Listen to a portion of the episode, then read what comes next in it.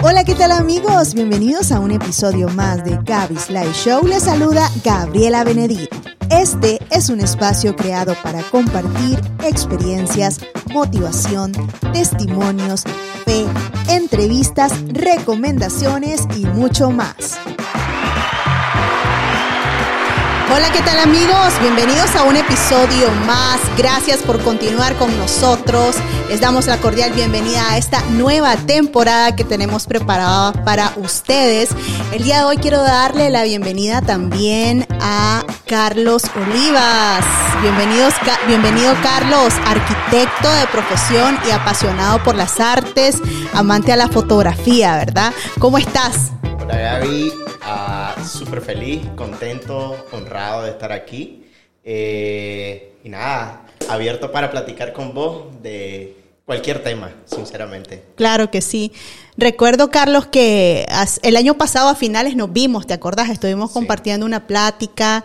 Eh, y bueno, estamos aquí sentados para hablar un poquito de la vida, de lo recorrido, de lo vivido. Eh, y sé que, que vos sos una persona que le gusta mucho el arte eh, y, compartimos un poquito de plática.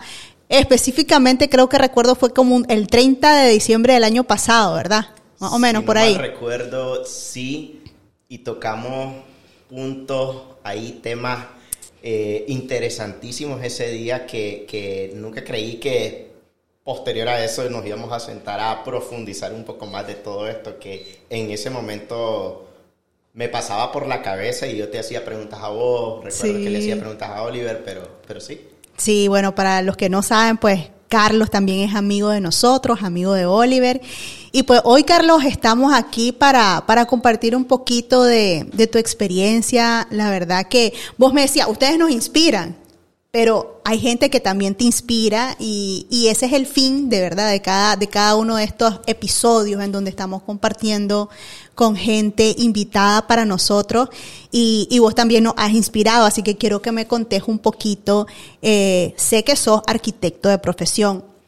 No lo sabía, fíjate. No sabía que era arquitecto de profesión. Y qué difícil es poder determinar a qué te vas a dedicar en tu vida, en qué momento, en tu niñez, qué, qué aptitudes tenías, qué, cuáles eran tus inclinaciones y cómo veniste descubriendo a lo que te ibas a dedicar.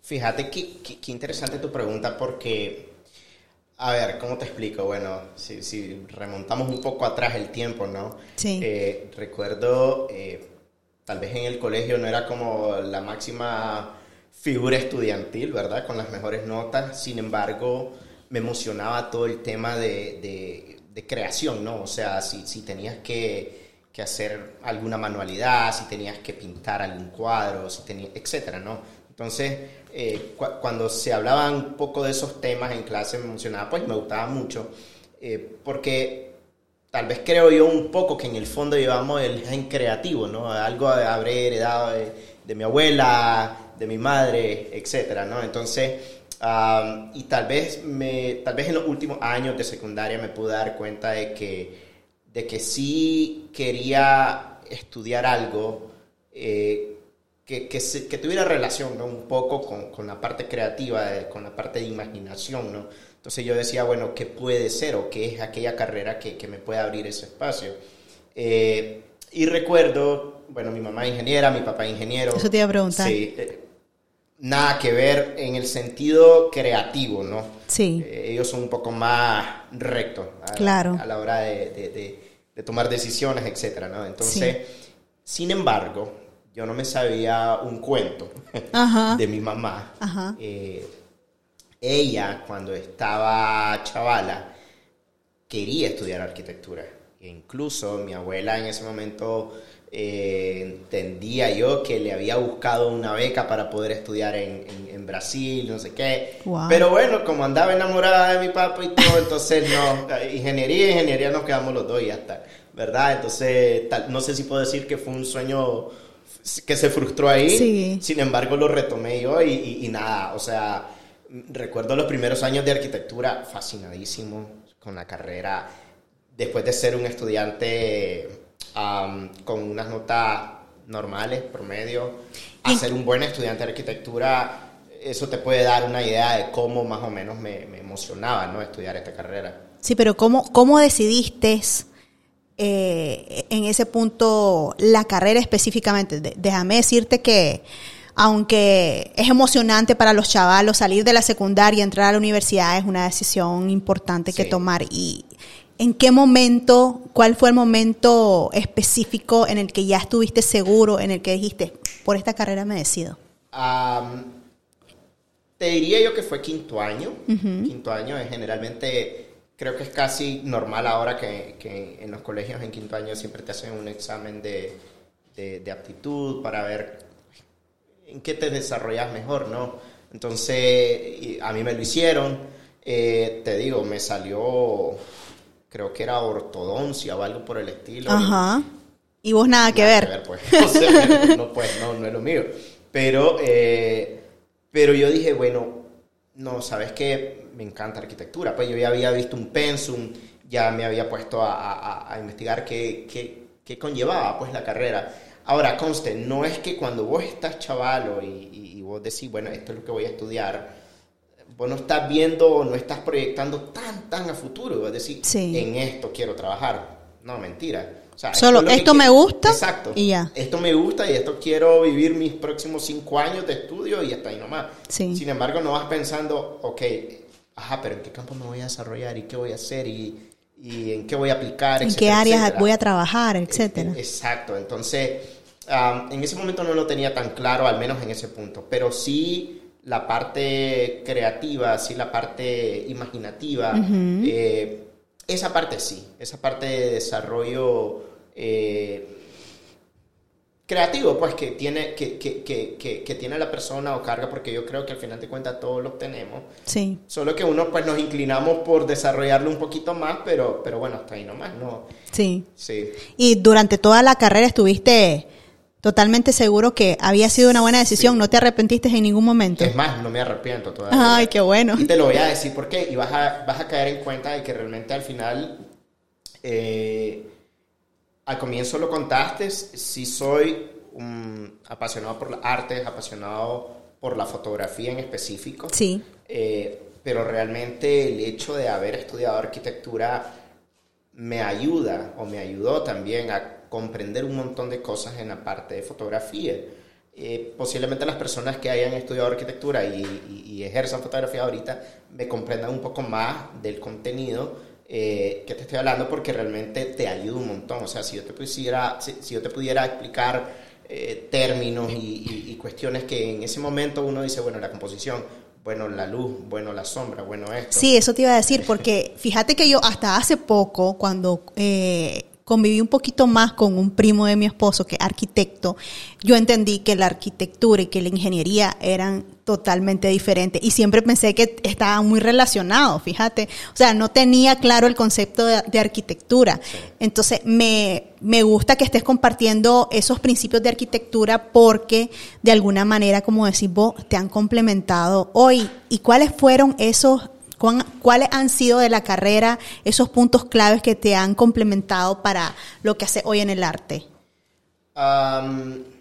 Mira, cuando estás empezando a estudiar, eh, generalmente la carrera, digamos, te ayuda a comprender o a equilibrar, digámoslo así, Sí. eh, tu, tu ojo, ¿no? Tu visión. Y vos decís, bueno, a veces uno, uno no comprende eh, la palabra simetría, la palabra asimetría, eh, el carácter que tienen los colores, la importancia de los colores, eh, la importancia de la luz, del juego del tono de luces, etc. Entonces, eh, cuando estás en la carrera lo vas comprendiendo acorde a Sí. la arquitectura, ¿no? Es Sí. decir, bueno, una casa tiene que estar simétrica o asimétrica, aunque esté asimétrica, tiene que funcionar bien, tiene que verse bien, tiene que entenderse bien, Correcto. etcétera, ¿no? Eh, los colores que vas a usar en un ambiente, dependiendo del tipo de ambiente. A ver, ya, ya viste mi set, ¿qué tal te parece? Fascinado, Los colores, Yo- co- yo- ta- yo- estoy aprobada. Estás aprobada completamente, la luz que está usando. Genial, todo, todo, todo, genial. La verdad es que te, te- te digo, estoy en esta entrevista, yo soy súper eh, miedoso a estar frente a una cámara, irónicamente. Ajá. Te lo comentaba al comienzo. Sí, sí, sí. Am, pero cuando, cuando me siento en casa, cuando siento que estoy eh, con personas que me da gusto estar platicando, la verdad es que soy una carreta en, en bajada. sí, sí, sí. pasar volando lengua aquí horas. Genial. Genial. Y entonces, Carlos, ¿en qué momento eh, después de, de, la carrera tenés la primera, el primer toque con el mundo real? Por ejemplo, o sea, específicamente tu primer trabajo? ¿En qué momento eh, se te da esa oportunidad? ¿Fue mucho tiempo después o hay nomás que, que saliste de carrera? Fíjate que fue casi que de inmediato.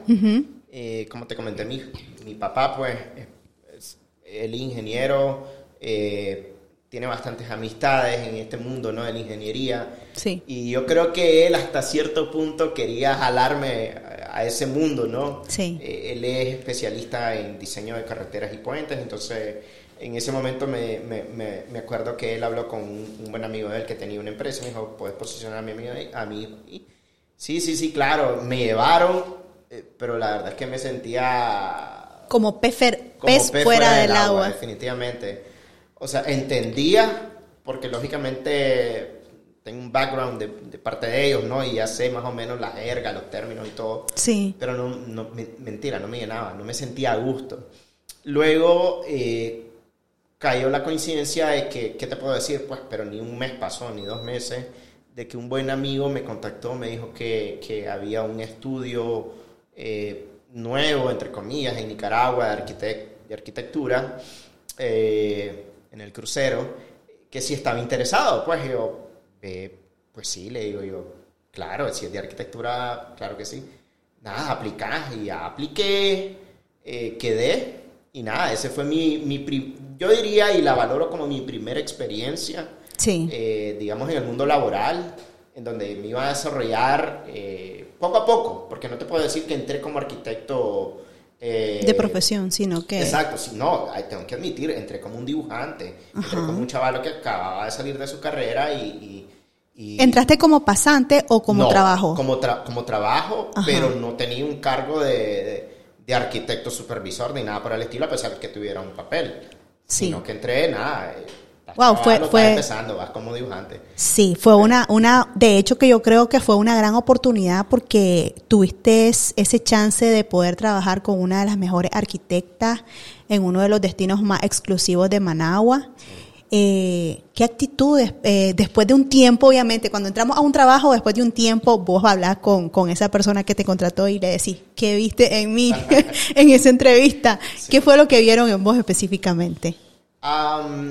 Creo que bastante humildad eh, y transparencia, pues la verdad es que, y conste, no, me, no, no, no soy de las personas que me van a gloreo por algo, no, no. Pero, pero bueno, claro. Eso fue lo que, lo que te dijeron. Sí, e, exacto. Entonces ellos vieron que, que, realmente yo trabajaba con bastante humildad, que obviamente reconocía quiénes eran mis superiores, eh, que si me solicitaban algo lo hacía casi que, que al momento que me lo solicitaban. Eh, y la transparencia con la que trabajaba también. Entonces era como que, bueno, fueron reconociendo valores eh, potenciales después para poderme, digamos, darme un grado un poquito más alto, ¿verdad? Estuviste eh, con, con, con, este proyecto alrededor de ocho años, ¿cuánto más o menos? Estuve desde el 2000, wow, sí, 2010 más o menos, no, 2009 más o menos, hasta el 2021. O sea, sí tuve un corte como de dos años, un año que, que yo dije, bueno, me voy porque quiero experimentar por mi propia cuenta, si no me equivoco fue en el 2000, 2011, más o menos, 2011, 2012, que quise trabajar como freelancer, como arquitecto. Sí. Eh, que la verdad es que me fue bastante bien, nunca pensé que en ese momento siendo arquitecto me iba a ir bien. Eh, luego regresé al mismo estudio eh, ¿Por qué regresaste? Regresé porque me contactaron. Ah, ya. sí, me, preguntaron si estaba interesado en regresar y, y, sí, pues dije que sí porque no había tenido mala experiencia, la verdad me había ido bien y entonces, bueno, quise seguir probando, ¿no? Y, y la verdad es que, bueno, eh, haber estado ¿no? en el estudio de arquitectura con, con, con mi mentora, diría yo, en el ámbito profesional, como, como como fue la arquitecta en ese momento, eh, créeme que cambió mi perspectiva y mi visión, no solo profesional, porque sin embargo, lógicamente me ayudó mucho a crecer profesionalmente, ah, ¿verdad?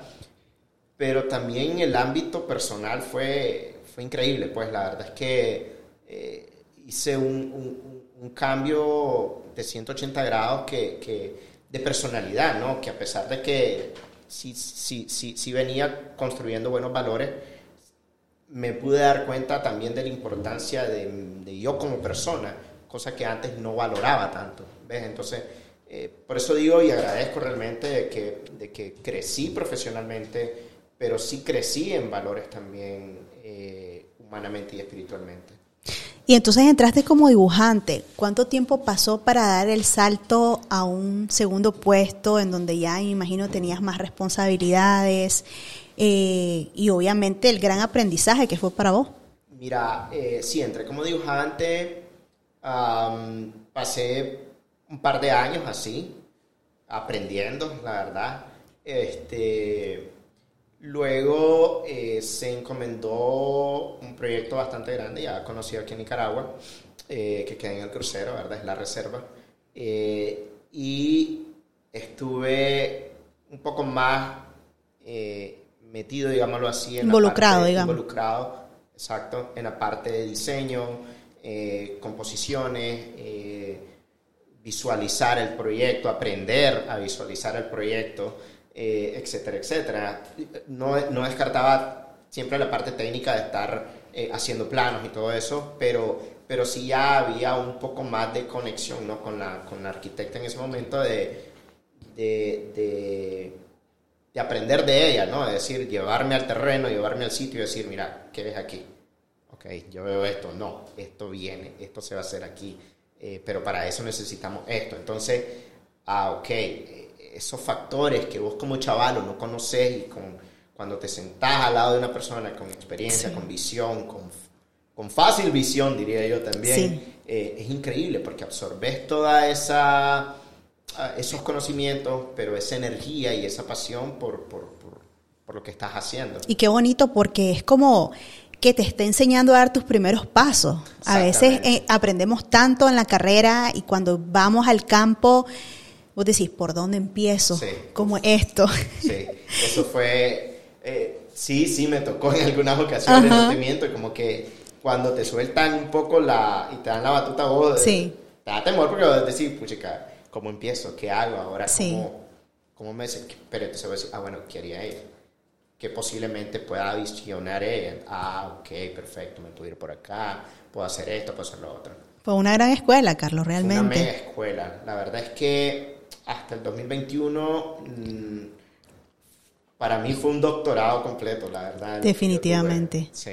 Qué alegre. Y en algún, bueno, obviamente habíamos mencionado que sos un apasionado de las artes en algún momento durante todo este periodo que, que, estaba activamente laborando, ¿verdad? Aquí, tuviste un encuentro eh, con algo relacionado a la fotografía, que detrás de cámara estuvimos hablando esto. Quiero que me contes un poco de esa anécdota.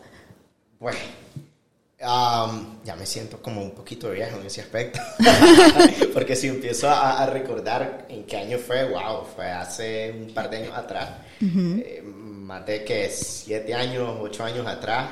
Eh, a ver, recuerdo, yo conocí una persona, un muchacho que estaba haciendo una pasantía en este estudio de arquitectura, él venía de Estados Unidos y en un momento, durante su pasantía, nos hicieron ir a hacer un, como un análisis a un proyecto que estábamos llevando. Era en las isletas de Granada. Y eh, él llevó su cámara. Primera vez en mi vida que yo agarraba una, una cámara profesional, ¿verdad? Semi-profesional en ese, en, ese, en ese momento. Eh, y te contaba que yo quedé fascinado. O sea, él me dijo, Tomás usala, probá, al saber qué chanchada les hice en la cámara, ¿verdad? Pero, pero, pero, pero yo vine fascinado de lo que podía ver, de lo que podía crear, ¿no? Y, y, y, yo dije, no, esto me encanta. La verdad es que esto me gusta mucho. Eh, nada, llegué ese día corriendo a la casa de mi mamá, mamá, quiero, quiero una de estas, pues, o sea, ¿cómo hacemos? ¿O sabes? Sí. Entonces, nada, y mi pobre madre, pues, ver, ver cómo hacíamos, eh, obviamente con lo que yo ganaba, después ella me echó una mano, eh, viajó, me acuerdo, y, cuando regresó eh, logramos comprar la, mi primer cámara. Todavía la conservo, lo hubiera traído. Sí, pero aquí te tengo una aquí me en representación. Exacto. Este, pero, pero sí, pues entonces ya, ya fue como en ese momento más experimentalista. Uh sabes, bueno, vamos a probar a ver qué onda, pues. Sí. Este, y bueno, de, de, ahí para acá han pasado que más de 10 años en este mundo. Eh, Pero te inclinaste en algo específicamente. Por ejemplo, yo conozco a gente que se apasiona por los desnudos, por los atardeceres, por la naturaleza, eh, por la fotografía eh, de rostros, es que se le dice, ¿verdad? Sí. familiares, pero vos te inclinaste por otra, por, por, por... Sí he, pasado por, por, casi que todas las que mencionaste. Por una curva. Por una curva de aprendizaje interesante. O sea, ah, yo he sido fotógrafo de bodas. En su momento, cuando estuve freelancer, también hacía fotografías de bodas. ¿Y cómo llegaste ahí? ¿Cómo llegué ahí? No tengo ni la más mínima. No miento. Me contrataron dos muy buenos amigos míos. Le hice su boda Mm, no me fue tan mal, tampoco e, ese, pero ahí fue un primer encuentro con la fotografía y cómo experimentar o ya, o ya lo había... Me, pagaban. O sea, eh, eh, fue más, más que experimentar, era, era también ya, ok. Un trabajo. una responsabilidad, sí. ¿sabes? O sea, es mi boda, te decían. Claro, ah, por supuesto. Tienes que tomar buena foto y aparte te estamos pagando. Sí. entonces, a pesar de que eran mis amigos. Entonces, nada, bueno, hagámosla. mira, si, si algo tengo que reconocer es que yo creo que tal vez no me da miedo hacer las cosas. O sea, en su momento la pienso, pues, y digo, a la chocho, y si la canteo. Pero no, no, ¿sabes qué? Hagámosla. Voy a rifar y, y ¿por qué no? Vos sabes. Entonces, nada, hice esas dos primeras bodas me fue bien. Ahora que vuelvo a ver las fotos me hubiera ido mejor posiblemente, pero me fue bien. Eh, y eso me ayudó como a proyectar un poco mi trabajo porque después vino el boca en boca, pues ya una amistad me contrataba, etcétera, etcétera, ¿no? ¿Y ahí cuánto tiempo pasó? Estuve, estuve un a pesar de que estaba en el estudio de arquitectura, yo los fines de semana hacía fotografías de boda. ¿Ves? Entonces, eh, si eso me gustaba era que obviamente tenía dobles ingresos pero, pero me, me encantaba eh, hacer algo diferente a lo que ya había estudiado y algo que estaba experimentando, conociendo bien, que era la fotografía. Eh, y, y, sabes qué también, algo que después reconocí y me di cuenta, es que estaba aprendiendo, Gaby, a, a ver, aunque no me crean, y, y, yo le digo a mi esposa, yo antes, antes era una persona bien introvertida, o sea, una persona que me da una pena enorme platicar con alguien. Eh, era un poco callado, etc. Entonces, eh, la oportunidad de interactuar con clientes y, de venderme, ¿verdad? Eh, me, ayudaba, ¿no? A, abrirme un poco más y, conocerme, pues, al final de cuentas. Entonces, nada, yo, creo que fue ganancia en todos los lados. Sí, en tu trabajo, ¿verdad? Que fue, ahí fue donde te abriste esa oportunidad, ese abanico de contactos, de relaciones. Pero hablando de eso, Carlos, vos has sido una persona que también sos buen amigo. Le, te gusta compartir de lo que llega a tu mano y, muchas de las veces eh, compartía esas oportunidades con amigos, eh, puedes colaborarme en esto, hagamos esto. ¿De, quién aprendiste eso? ¿Qué, sentís y, por qué tenés esa iniciativa? Uy, qué buena pregunta. no sé, sinceramente, yo creo que, me, llena mucho el, corazón. Realmente me siento bien como compartiendo, ¿no? Eh, yo soy de las personas que, que no, no, ¿cómo te explico? Puchica, si tengo este café y, y, lo puedo compartir con X cantidad de personas, lo voy a hacer porque simplemente quiero estar disfrutando yo, pero quiero que vos también estés disfrutando de esto, vos sabés. Entonces, es un regocijo que me da también personal. Sí. Eh, pero también soy de la opinión de que, de que, de que el trabajo en conjunto es mejor. O sea, me pasaba en la universidad, no te voy a mentir que a veces me jalaba los pelos porque tal vez quería presentar un proyecto muy bueno, de calidad, y vos decís, puchica, ¿quién mejor que yo que le pueda inyectar esa, esa, ese ojo? Pero también me gustaba trabajar con, con, con, con mis compañeros en ese momento porque yo decía, es que así se avanza mejor, es que así se pueda, o sea, tres cabezas definitivamente va a conceptualizar algo muchísimo mejor. Sí. Y entonces nada, vengo arrastrando esa, es, eso, ¿no? Así que ahora que lo implemento en mi, en mi vida profesional, yo digo, ¿por qué no puedo trabajar este proyecto X con tales cantidades de personas? O sea, eh, creo que va a salir y va a resultar algo muchísimo mejor de lo que yo tengo pensado como persona. Sí. Y no todo el mundo, sabes, lo haces de esa forma. Muchas personas eh, son de la mentalidad que dicen, me está yendo bien con esto, que nadie sepa. Venga para acá. Solo para mí. Y vos no has sido así. Y, eso es algo que Oliver y yo te admiramos, ¿verdad? Porque es bonito conocer a gente que comparte y, y uno lo, lo comienza a replicar eh, realmente es bonito ver que compartís, que compartís con tus colegas, que, no sos egoísta en ese sentido, que si puedes ayudar, ayudás, o que, o como decimos, es mejor en conjunto. No hay mejor eh, definición de lo que has dicho que es mejor el trabajo en conjunto.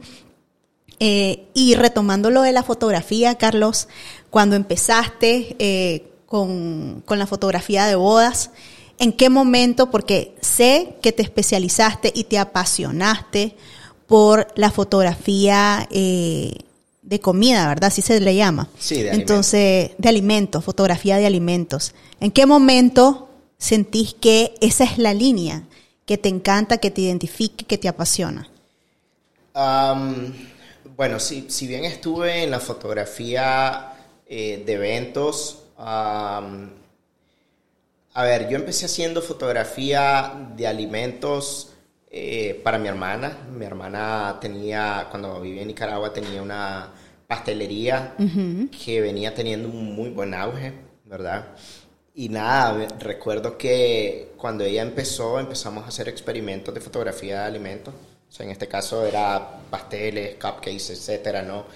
Y nada, jugábamos con eso. Entonces, pero había algo ahí que a mí me, me hacía clic, ¿no? Porque es, es, un producto, es un producto que podés eh, jugar con toda su versatilidad, o sea, y, en el ámbito fotográfico con luces, con colores, etc. Entonces, me llamó la atención, pero ahí lo dejé, quedó estacionado. Yo seguí haciendo fotografía de eventos. Cuando yo estuve cinco años trabajando en la reserva, estuve trabajando en, el bajo, eh, yo era prácticamente la persona que hacía la fotografía pues, del restaurante, ¿no? De, los alimentos, de los platos que salían. Y en ese momento ya le habías dado pausa a la fotografía de boda, que es donde estaba fuerte. Sí, porque, porque me metí bien de lleno a trabajar, ¿no? Eh, en la parte de mercadeo, en, la reserva. Eh, y, ya no, pues mentira, el tiempo ya no me daba, ¿no? Entonces pero no había apartado para nada la parte de fotografía, porque sí seguía haciendo fotografía dentro de la reserva, pero también eh, hacía la parte de los, de los, del restaurante, ¿no? Entonces eh, empecé a jugar más, a conocer más de alimentos, porque no solamente es ser el fotógrafo de alimentos, sino tenés que saber qué alimentos son, cómo, cómo se comportan en los ambientes, en las luces, ante la cámara, como nosotros, ellos son modelos al final de cuentas también, entonces tienen un rostro, tienen el mejor lado, o decir, no, no, no me saqué foto de aquí porque es algo feo, igual es un plato, entonces... Eh, Interesante, en ese momento empecé a comprender todo eso, ¿no? Y, y, nada, pues seguía como puliéndome, ¿no? Eh, sacando fotos tras foto tras foto. Luego vino, eh, bueno, el 2020, que hizo un stop a todo incluyendo eh, en la reserva. Eh, pasé casi 7, 8 meses en casa, eh, trabajando desde casa.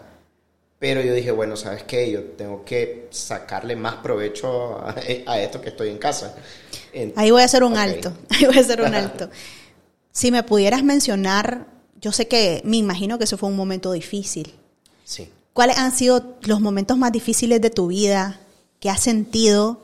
Y en este último, ¿cómo lograste? Me imagino que, bueno, en muchos de los casos cuando ya estás casado, la esposa es la que te da esa palabra de aliento o te apoya ahí, me imagino. ¿Cómo fue este proceso para ustedes? Eh, específicamente, los momentos más difíciles y cómo te sentiste en, este, en esta última etapa que, que te pegó fuerte. Te hice el cambio. wow. momentos más difíciles. Yo creo que sí. Eh, fíjate que ha sido bien un poco repetitivo porque la primera vez que yo sentí un momento uh, que, que, lo viví más a lo personal, ¿no?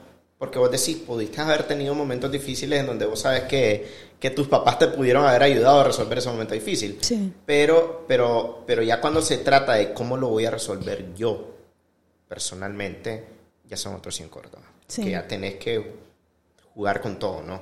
Eh, fue estando en, este, en el estudio de arquitectura, perdón, yo llegué a un momento de, de, de, carrera, digámoslo así, donde yo dije, yo, yo necesito algo más.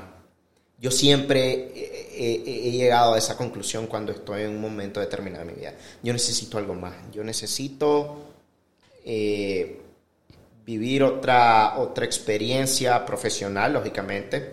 Eh, que me abra otros espacios, conocer otras personas, otros campos, ¿no? Entonces recuerdo que estuve en este estudio de arquitectura y dije, ya no quiero seguir aquí, quiero ver qué hago, que fue cuando te mencioné eh, que me fui de freelancer. Sí. Un temor horrible, o sea, yo había llegado a un momento, Gaby, que yo era prácticamente una monotonía, o sea, llegar al estudio, sentarme frente a la computadora, hacer esto, lo otro, aquello. Eh, a veces me iba a comer solo, a mi carro, porque simplemente, por lo mismo que te decía, yo era muy introvertido en ese aspecto. Sí. Eh, y me cansé, entonces fue un momento un poco estresante en mi vida porque yo no sabía cómo resolver esa situación. Vos sabés, entonces, y fue la primera vez que yo me atreví o me lancé a hacer algo que no sabía cómo iba a hacer. Ya, ¿Y qué tenía en la cabeza? O sea, ya sabías que estaba... No no, no, tenía nada, no, no, no tenía nada en la cabeza. Yo dije, no, quiero seguir y hasta Lo paré y recuerdo que fui. ¿Y en ese momento estabas casado ya o no? No, no, no ah, estaba casado. Yo dije, bueno, voy a ir a la DGI, voy a ir a sacar mis papeles. Dije yo, voy a, voy a ver qué, qué, qué puedo hacer, pues, por la patria, ¿no? ¿Sabes? Entonces pero tenías claro de, buscar una oportunidad, una segunda oportunidad laboral estable o emprender, o algo propio. No, algo propio, algo propio. Y definitivamente eh, uno no sabe realmente qué, qué, abanico de oportunidad hay afuera. simplemente saberlas cómo explotar, pero yo recuerdo que yo salí, ok, dije yo, bueno, mira, la DGI, saqué mis papeles y todo. ¿Qué año era ese? Uf, eso fue en el 2000... 2011 más o menos, que fue que te mencioné, 2011-2012, que estuve eh, como freelancer y recluté, vamos a lo mismo, recluté a mi mejor amigo en ese momento, que también es arquitecto y salimos de, la, de, la, universidad juntos. Y le dije, mira, quiero que hagamos trabajo juntos, le digo Entonces, y así fue. Eh, contacté a, a, una arquitecta que ahora pues amiga de nosotros, me acuerdo que trabajaba en, el, en, el, en un banco aquí, y yo le dije, mire, ¿qué, ¿qué, está necesitando ahorita? ¿Qué trabajo quiere que le ayude a hacer? Así, así, así, sí. Estoy lanzando mi, mi empresa, así, así, así. Ok, perfecto. Me salió el primer trabajo, algo increíble. O sea, fuimos a hacer el levantamiento de veintipico de sucursales a nivel nacional de este banco y nos tocó andar conociendo diferentes eh, departamentos, municipios, etcétera, ¿no? Y ahí pasé. Entonces, eh, eso me abrió puertas para otros trabajos similares y así consecutivamente. Pero, volviendo un poco a tu pregunta, sí fue la primera vez que tuve temor y un temor fuerte de cómo me iba a ir, qué, qué me iba a pasar. Porque si algo, Gaby, eh, si, si hay un miedo ahí latente mío, y yo se lo he mencionado a mi esposa, es, es mi, estabil, mi estabilidad económica. O sea, yo creo que para todos, Para todos, claro, por supuesto. Eh, pero para, para mí, pues en, la parte personal, eh, es un factor bien determinante para yo estar en, cierto equilibrio emocional, ¿no? Entonces, yo tengo que ver cómo estoy bien y equilibrado económicamente. Por supuesto. Claro, cuando vos te lanzas al vacío, es decir, no sé cómo me va a ir. Pero en ese momento que, que, te diste la pausa y que quisiste emprender un camino solo que no tenía idea, vos tenías un referente, o sea, tenía alguien que vos habías visto. O sea, estamos hablando que nunca has sido, eh, no, nunca habías trabajado independiente. saliste de la universidad y entraste a laborar, eras dependiente de un salario mensual. ¿Qué se te metió en la cabeza para poder tomar una decisión y hacer un camino independiente? ¿Quién era tu referente? ¿Qué viste y dijiste, esto quiero? Sinceramente, no, tuve, no tuve a, como a alguien que, yo estaba viendo y yo he dicho, wow, qué, qué genial cómo le va a esta persona. No, yo creo que mi mayor catapulta en ese momento fue que yo ya no quería seguir haciendo lo mismo. Y, para mí eso siempre, siempre lo he cargado toda mi vida. Pues yo digo, ya no quiero seguir haciendo esto o quiero mm, hacer algo diferente, ¿no? Entonces, eh, nada, simplemente le puse un stop y me voy a atrever.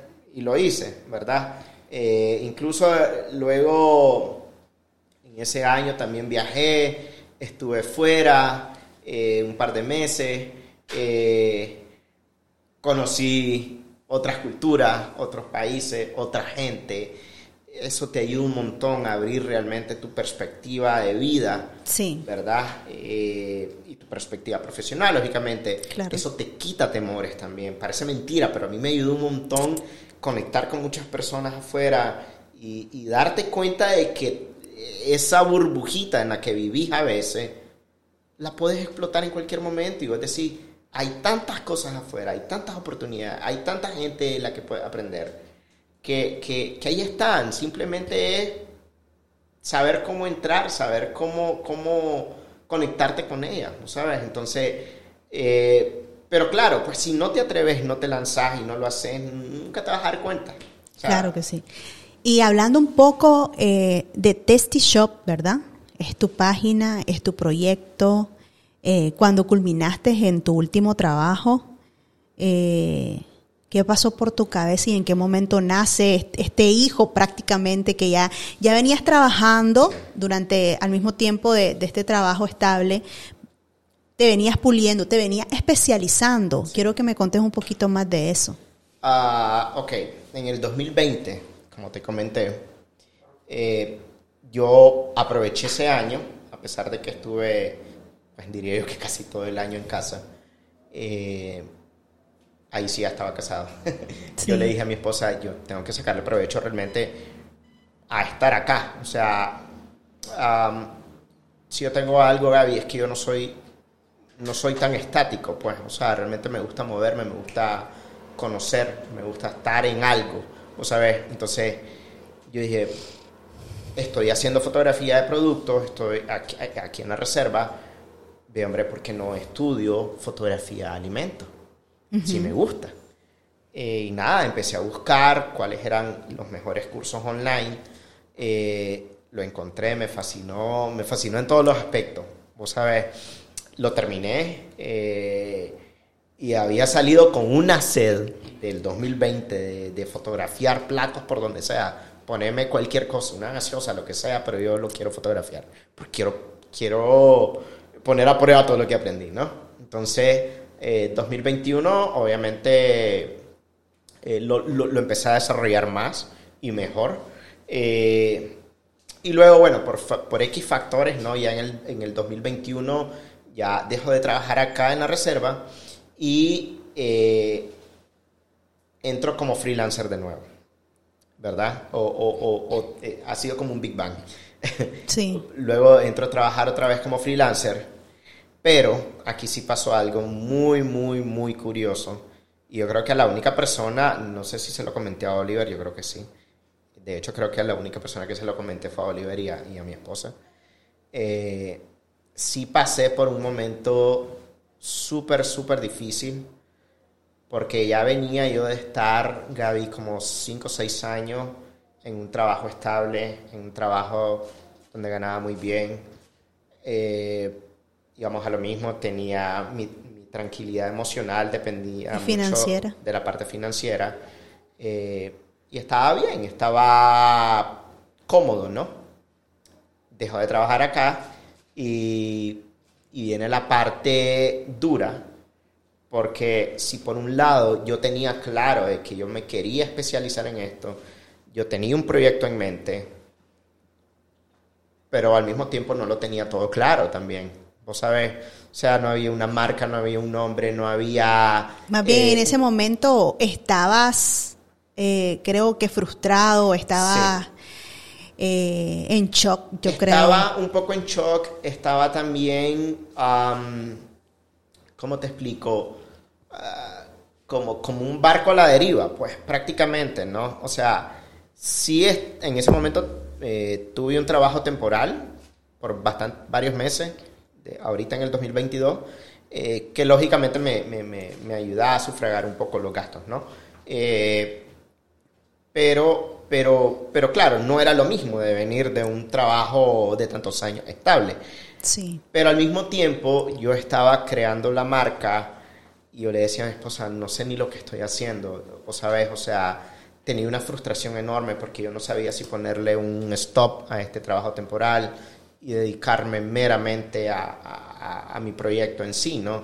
Pero, ¿sabes? Bueno, hay que proveer en casa, no puedo dejar de tener un ingreso aparte de, de Tasty Shop, aparte que era una marca que estaban haciendo, nadie conocía, etcétera, etcétera. Entonces, pasé por, por ¿Cuánto tiempo? Varios meses frustrado porque ¿cómo te explico? No, no, no, sabía ni cómo lanzar esto. Ni por dónde empezar. exacto, no sabía ni por dónde empezar. Yo me sentaba con mi esposa y le decía, ¿a quién, ¿a quién le voy a ofrecer esto? Realmente al buen Nica dará bolas, no dará bolas, eh, me va a proveer esto ingreso. obviamente es algo que me apasiona y adoro hacer. O sea, no me pueden decir, Carlos, vamos a ir a hacer una sesión fotográfica en algún restaurante X, porque vámonos. O sea, yo amo este trabajo, ¿no? Vos sabés. Eh, pero bueno, en ese momento, eh, nada, pasé varios meses frustrado, sin, sin, sin, ¿cómo te digo yo? Sin tener un norte claro, ¿sabes? Y, y, es importante, ahora que ya pasé durante todo ese proceso, pues, por todo ese proceso, de, ¿cómo te explico? De ordenar tus ideas realmente, o sea y claro, pues, bueno, en mi caso no soy un poco, no, no un poco, pues soy creyente y, obviamente también encomendaba mis ideas a, Dios, pues, y, que también me diera luz, ¿no? Clara de, cómo quería hacer esto. Eh, porque ahí estaba ese temor, ¿no? Yo decir, puchica, este proyecto, no sé si, si nos va a, a dar lo suficiente para que nuestro hogar pues esté siempre eh, mantenido, ¿no? ¿Sabes? Entonces, eh, esa parte, o sea, muchas preguntas te surgen cuando estás queriendo emprender, ¿no? Y, cuando, va a, cuando va a empezar, sobre todo, un proyecto nuevo. Exacto, yo me acuerdo, yo le, yo, le decía a mi esposa, eh, ¿por dónde empiezo? ¿Qué hago? Un nombre, bueno, pues voy a buscar un nombre. ¿Y qué te decía ella? ¿No me, ¿No me has dicho qué te decía ella? La Ale ha sido, te diría yo, como te digo, mi pie de amigo. O sea, vos lo dijiste al comienzo, cuando estás casado, tu esposa es tu soporte, es tu paño de lágrimas, sí. es todo, es todo. Y la verdad es que son las palabras correctas que vas a encontrar en ese momento. Y esas fueron las que tuve. Sí, esa, es, la, esa es la ventaja. Ahorita vos, ustedes no tienen hijos, pero eh, con, el solo hecho de que tenga esa compañía y ese apoyo emocional, me pasa con Oliver, a veces yo me caigo, él me levanta y me dice, vos podés, vos tenés este talento, vos lo puedes hacer, o viceversa, se cae él y yo lo animo, entonces esa parte también es bonita porque de cierta manera se levanta uno al otro, ¿verdad? Y es que a veces se nos olvida, Gaby, de lo genial que somos como seres humanos, ¿no? Eh, andamos, nos metemos tantas cosas en la cabeza que se nos olvida quiénes somos, que somos capaces. Eh, y ahí está esa persona al lado que te está viendo y, sabe que no estás bien y sabe que, que necesita que vos te apoyes en ella. Y que creen en tus talentos, porque lo, hablábamos de atrás, ¿te acordás? Que te decía yo, a veces la gente ve talentos en nosotros o nuestra pareja ve talentos en nosotros y nosotros no, no creemos tanto. ¿Y en qué momento, en qué momento decidí cómo empezar? A esto le voy a poner este nombre, empiezo con este proyecto, de esta manera lo voy a desarrollar. Uy, me acuerdo que um, fue como un día clave. Yo eh, ah, bueno, tengo que recalcar algo. Tengo que recalcar algo. Yo nunca he, a pesar del 2020, ¿verdad? Pero nunca he estado tanto tiempo en mi casa, trabajando desde casa, como, lo he, como lo he hecho ahora. Sí. Entonces, claro, venía de tantos años de estar viajando, eh, estar en una oficina, tener todo, ¿verdad? A estar en mi casa en donde al comienzo me tocaba así a mí hacer las gestiones de mi casa. Eh, y, yo decía, ¿pero qué pasa? ¿Por qué estoy haciendo esto? O sea, yo debería estar trabajando, debería... He tenido ese chip en la cabeza. Sí. Y, claro, chocaba un poco con, con, mi realidad en ese momento, ¿no? Estoy en mi casa, sentía que, bueno, me tengo que levantar temprano, tengo que hacer mi misma rutina, eh, eso es lo que es de casa, pues. Entonces, eh, recuerdo que un día yo dije, no, ¿sabes qué? Un stop a esto de estarme metiendo tantas cosas en la cabeza, de que si me va a dar o no me va a dar. ver si no empiezo, si no hago algo ahorita, esto me va a aplastar, me va a pasar por encima y no voy a hacer nada. No, puse un stop y yo dije, ok, ¿qué necesito? Hombre, bueno, apuntar, mira, parece mentira. Yo no soy mucho de agenda, Gaby, yo no soy mucho de anotar. Eh, los que me conocen me van a decir, es cierto, brother. Nunca me han visto un papel en la mano, pero ese día sí me puse a anotar, me puse a hacer lo que conocemos en, el mercado como un mood board de, de, de, ideas. De ideas. Ajá, exacto. Saqué nombre, le consulté a mi esposa, le consulté a algunos amigos, mira, que trabajan en mercado, ¿te gusta este nombre? ¿Te hace clic? ¿Vos crees que llega o no llega? Eh, vi colores, eh, vi colores, eh, que, iban de la mano, etcétera, etcétera. Entonces, nada, eso fue mi punto de partida. Para iniciar. Ah, yo diseñé mi logo, yo fui el que hice mi logo, hice muchas pruebas, lo, lo sometí a votación, etcétera, etcétera. Ah, yo dije, ¿sabes qué? Voy a abrir la página, ¿por qué no? Y voy a empezar a postear eh, trabajos eh, sin miedo, pues simplemente mi trabajo y y, a pautarlo. Me acuerdo que luego me hice una sesión fotográfica con una muy buena amiga mía en su estudio. No, no dijiste el nombre del proyecto. Tasty Shot. Tasty Shot. Um, yo creo que tuve muchos nombres. Uh, en, la lista. En la lista, al final, Tasty, pues el nombre está en inglés, me hubiera gustado algo en español, pero bueno, Estamos americanizados. Pero mira, uno, uno se disfruta realmente entrar a una página y ver eh, esa fotografía de alimentos, porque es un mundo, como decir, eh, mencionaba anteriormente que eh, los platillos y los ingredientes son modelos, pero no es tan fácil porque un modelo vos le decís cómo se va a mover y cuando lo haces con alimentos es muy diferente. Ahí vos lo vas a dirigir, lo vas a mover, lo vas a colocar. Eh, entonces, ¿cómo, cómo vos eh, tomás iniciativa, cómo vos te imaginás o cómo es la parte creativa de todo esto? Por ejemplo, llega a un restaurante, eh, programa una sesión. ¿Cuáles son los requerimientos para los clientes? Es decir, yo tengo un negocio de, desayunos, por ejemplo. Vos, eh, porque los colores, Carlos, tienen mucho que ver. Entonces, vos armás los platillos o das las sugerencias o cómo, cómo lo haces.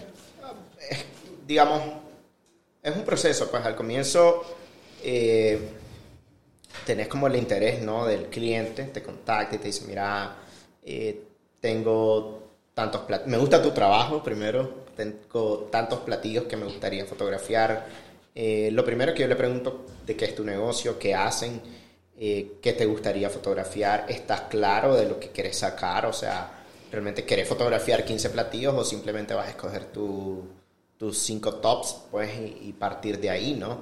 Eh, hago una serie de preguntas primero como para estar claro de que si el cliente está claro, vos sabés, porque... Entiendo. Vamos a lo mismo, pues no quiero ser una firma de fotografía que, que, simplemente está velando porque venga, venga, venga, no. O sea, realmente, ¿qué, qué, qué estás buscando? ¿Qué te interesa? O sea, como bien me puede contactar un emprendedor, una persona que está empezando, que no tiene claridad todavía en su negocio, me puede contactar también un cliente ya bien establecido que esto es lo que quiero y, ya está, pues. Entonces, nada, me gusta platicar primero de esos temas y luego eh, ver cuál es el contenido actual que tienen. Luego, bueno, si ya tenés tu top 5 de platos ahí, entonces, ah, ok, perfecto. Eh, ¿Podemos cambiar esto? Sí. ¿Podemos jugar con esto? Sí. Ok no vamos a fotografiar nada que no vayas a ofrecer. Eso es clave. O sea, eso es clave. Yo no te voy a fotografiar unas papas fritas curly, por ejemplo, de las encolochadas, si no lo estás poniendo en la hamburguesa. ¿Vos sabes? Si no es real. Si no es real. Entonces no fotografiemos algo que no vas a ofrecer. Porque el cliente te va a pasar, te va a llegar preguntando por este producto, por qué lo está sirviendo así si no lo vas a servir así. Entonces, primero la transparencia en tu producto, de cómo lo querés sacar y cómo lo vas a sacar y cómo lo estás ofreciendo actualmente.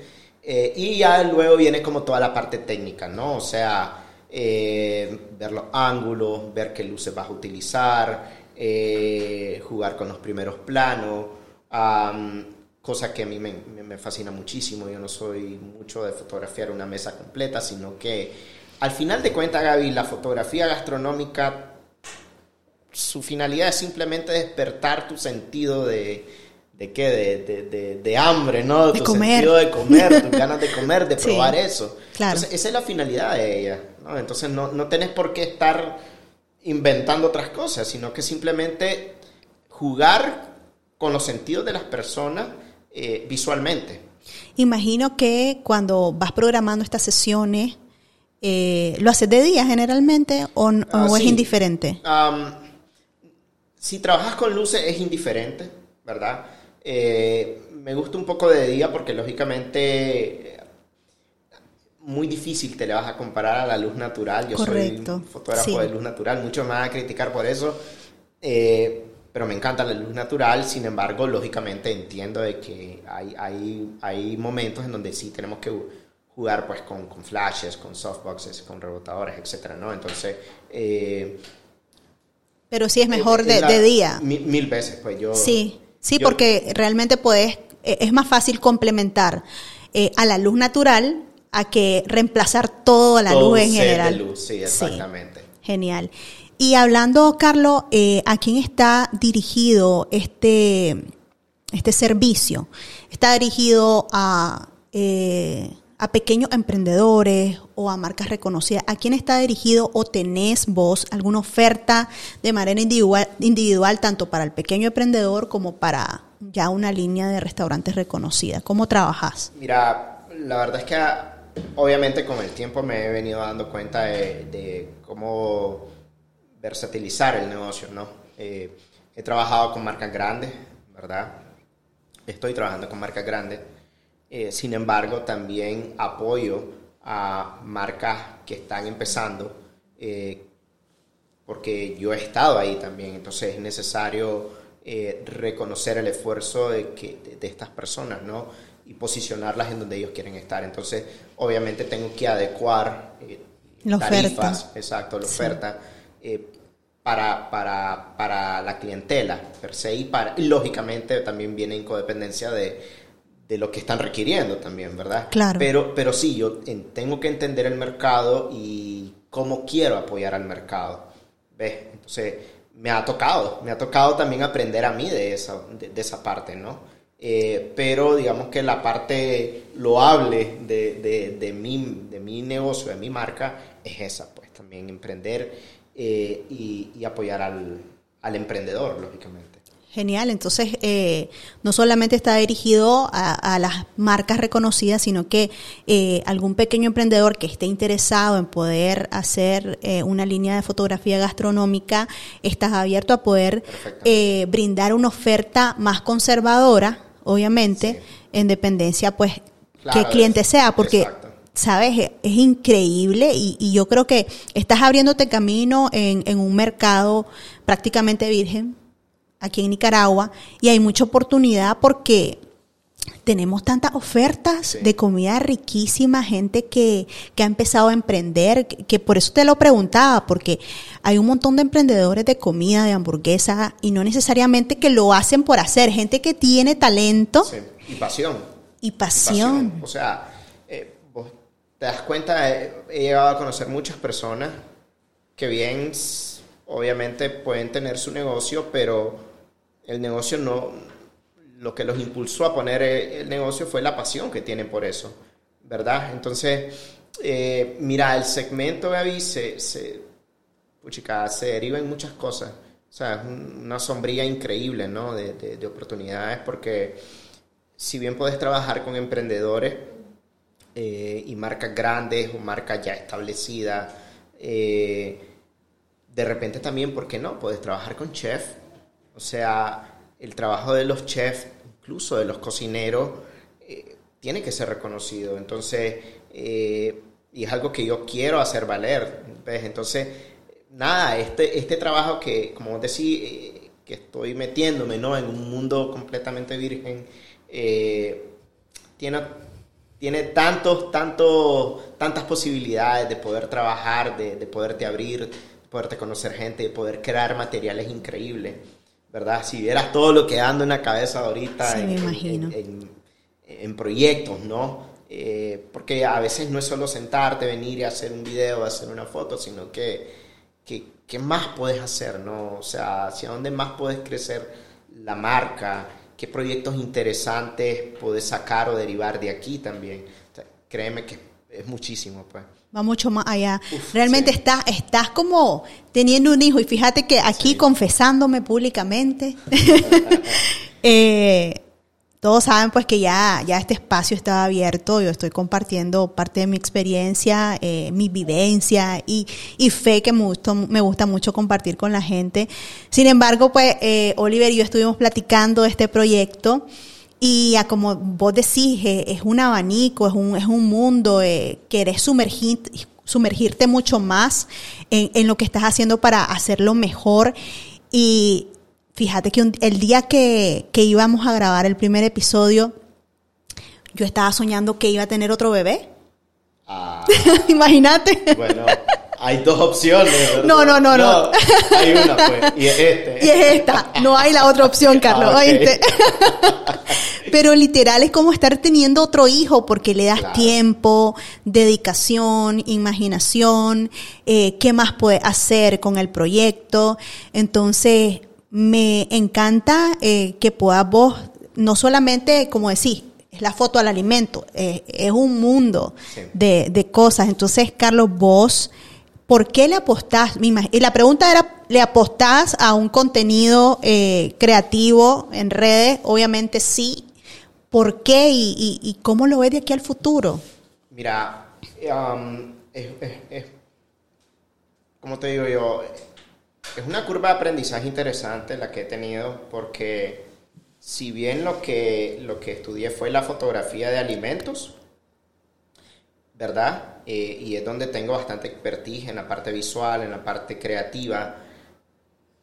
Pero bueno, ya sabes que las redes sociales son tu, tu motor de venta, son tu motor de publicación, de exposición de la marca y cada vez te van exigiendo cosas nuevas, cosas diferentes y en este caso el ámbito del video, por ejemplo, yo le decía a Oliver, eh, yo tengo que aprender video, yo tengo que saber aprender a cómo filmar algo, etcétera, etcétera y, lógicamente que esté siempre bajo la línea de fotografía de alimentos. Eh, pero eso es lo que yo visiono a futuro. O sea, si bien está el ojo artístico, ¿no? De poder fotografiar un alimento, fotografía siempre va a estar, siempre va a existir, Gaby. Sí. ¿Sabes? Este es como el papá de, de los videos. O sea, si vos ves en cada película hay un director de fotografía porque tiene que estar pendiente por la composición, por las luces, etcétera, etcétera, ¿no? Sí pero sí tengo ahora esta necesidad en mí de aprender más en el aspecto de videos. Me encanta, ya he hecho varios. Eh, no es fácil, conste, tengo que admitir que la gente que se dedica meramente a video, wow, le rindo el charro. Pero eh, ahí voy poco a poco. Entonces, a, futuro, me, me, bueno, en la parte personal me visiono aprendiendo mucho más de, dirección, de la parte de, de, Porque, oíme, algo que no te conté. Incluso para filmar un video, aunque sea que estés haciendo un sándwich, eh, ¿verdad? Siempre hablando en la línea de alimento, tenés que escribir un guion, tenés que saber cómo va cada cosa. La vez pasada, me acuerdo, me levanté temprano y yo le dije a mi esposa, ok, voy a filmar algo, ¿no? O sea, era un sándwichito tonto, literal, de aguacate con huevo y no sé qué. Gaby, o sea, me, me, me, dilaté como tres horas. me comí el sándwich más helado del mundo. pero me encantó la producción al final de cuentas. Yo lo vi. Y, y, pero si yo no hubiera escrito, porque sí, aunque sea ahí de la manera más rústica, ok, primera escena, esto, ok, tengo que hacer primero, tengo que poner los tomates a, a sofreír, porque el pan, si le pongo el tomate, se me aguadea. O sea, tiene que tener una lógica secuencial. Claro. Que, que, que, lógicamente cuando estás haciendo una fotografía es muy diferente a lo que te pueda demandar cómo filmar eh, contenido X, ¿no? Entonces, hasta eso he venido a aprender, pues, ok, ah, ok, tenés que ser guionista también. Sí, es que es un mundo. Pero eh, lo bonito, y, lo hablaba mi esposo con un amigo de él, lo bonito es especializarte en una línea específica. Es buenísimo, como dicen, tener los huevos en diferentes canastas para tener diferentes ingresos, pero es importante que la gente te pueda reconocer que sos especialista en una línea específica y, tu línea eh, está espectacular. Gracias. Vos, me hiciste una pregunta y me, recuerdo que me lo hizo, me lo hicieron dos amistades más. Y ellos me dijeron, ¿cómo te visionas vos? Me dicen. O sea, ¿cómo visionás, no vos, Carlos Olivas, la marca Tasty Shot? Pues, ¿Sabes qué? Buena pregunta, le digo. Y, y yo solo la he tenido en la cabeza como como aquel buen referente de marca que cuando un restaurante, cuando un negocio X necesita un, un, buen material, un buen contenido de fotografía, un buen contenido de video eh, que esté relacionado a la parte de alimentación, el referente sea Tasty Shop. O sea, esa marca. Lo primero que se te viene a la mente es Tasty Shop. Ah, ok, vamos a contactarnos a ellos porque están haciendo un trabajo increíble, porque aman lo que hacen ¿sabes? Y porque lógicamente va a ser un impacto importante donde sea que lo vayas a subir o a exponer. Entonces, ahí veo, ahí veo un visionario, pero es importante ser visionario. Claro, por supuesto. De poder ubicar, eh, en este caso, pues Tasty Shot como, como ese buen referente, ¿no?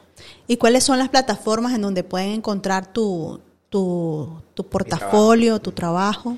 actualmente eh, tengo, bueno, estoy en Facebook, Tasty Shot. estoy en Instagram. Instagram diría yo que es eh, la plataforma con la que constantemente estoy como moviendo más mi trabajo. Eh, y en Instagram derivo para, para, mi página web también. ¿Tienes web? Sí, tengo página web, www.tastyshotmedia.com. Súper. no te ha sido un trabajo harto, pero sí, sí ahí vamos. Este, y ahí, ahí estoy. Eh, esas son mis redes actualmente. cuesta administrarlas. Ya quisiera yo ahorita tener un, media manager ahí que me esté pero, pero, pero, No, no creas igual, vamos un día a la vez. Paso a la vez. Y para terminar, Carlos, eh, quería preguntarte qué mensaje o qué, qué mm, palabras pudieras compartir con aquellas personas que no creas que solo, solo vos pudiste pasar ese, ese momento difícil en el que le das finalizar a un proyecto estable laboral y darle vida a un proyecto personal, a emprender. ¿Qué podrías compartir como parte de tu experiencia actualmente para aquella persona que quiere empezar un nuevo proyecto y tiene miedo y tiene dudas y, siente incertidumbre de, que le pueda ir bien o no? Yo creo que en primera instancia, si sos creyente, pedir la dirección a Dios, en primera instancia, eso es importantísimo. Si no lo sos, pues creer en vos mismo, pero igual, siempre darte cuenta de que de que sos una persona capaz, de que lo que querés hacer, si tenés disciplina, mucha disciplina, lo vas a lograr definitivamente. atreverse, lanzarse. Yo sé que el miedo al comienzo se nos vuelve un obstáculo enorme. Yo pasé por eso. sin embargo, el miedo está en tu cabeza, definitivamente. Porque afuera hay muchas cosas interesantes esperándote. Es simplemente abrir tu mente, tu visión, eh, poner on hold ahí al lado el miedo que te está deteniendo para hacer cosas maravillosas. Eh, y, y otra cosa importante es que te sentes, tomes un lápiz y escribas tus ideas. Esto es lo que yo quiero, punto por punto, punto por punto. Y ahí vas, como vos, dijiste, paso a paso no esperes que todo esté resuelto en un mes, en dos meses. Para nada.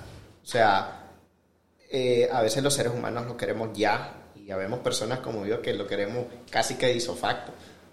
Pero no, tenés que darte cuenta de que tenés que vivir muchas cosas todavía para que puedas estar en donde te visionas estar. Pero que el miedo no sea un determinante para detenerte y para que puedas cumplir ese sueño que ahí está esperándote. Es un, es un sexto sentido que aunque dicen que no lo tenemos, ahí está calándote, diciéndote en el oído, hacelo, atrévete, te va a ir bien, confía en vos, pero sé disciplinado. Genial. Como vos que tenías esa espinita y al final diste el primer paso. Gracias, Carlos, por, por esta plática, por tu tiempo, por contarnos un poquito más de tu vida. Eh, de todo lo que ha aprendido y sobre todo de conocer que en Nicaragua tenemos talento, tenemos gente apasionada, tenemos gente que cree en sus propios sueños y que es como estar construyendo una casita de ladrillo en ladrillo, un día a la vez, un paso a la vez, como te mencionaba, pero vamos de camino y, y, lo importante es que creamos en, en lo que nos hace feliz y definitivamente sé que una fotografía gastronómica te llena, te hace feliz, eh, estás de lleno en eso. Así que para todas las personas interesadas ya saben que, que existe Testy Shop y gracias por este tiempo, Carlos. Gracias a todos ustedes por habernos acompañado en este episodio. Nos vemos en un próximo.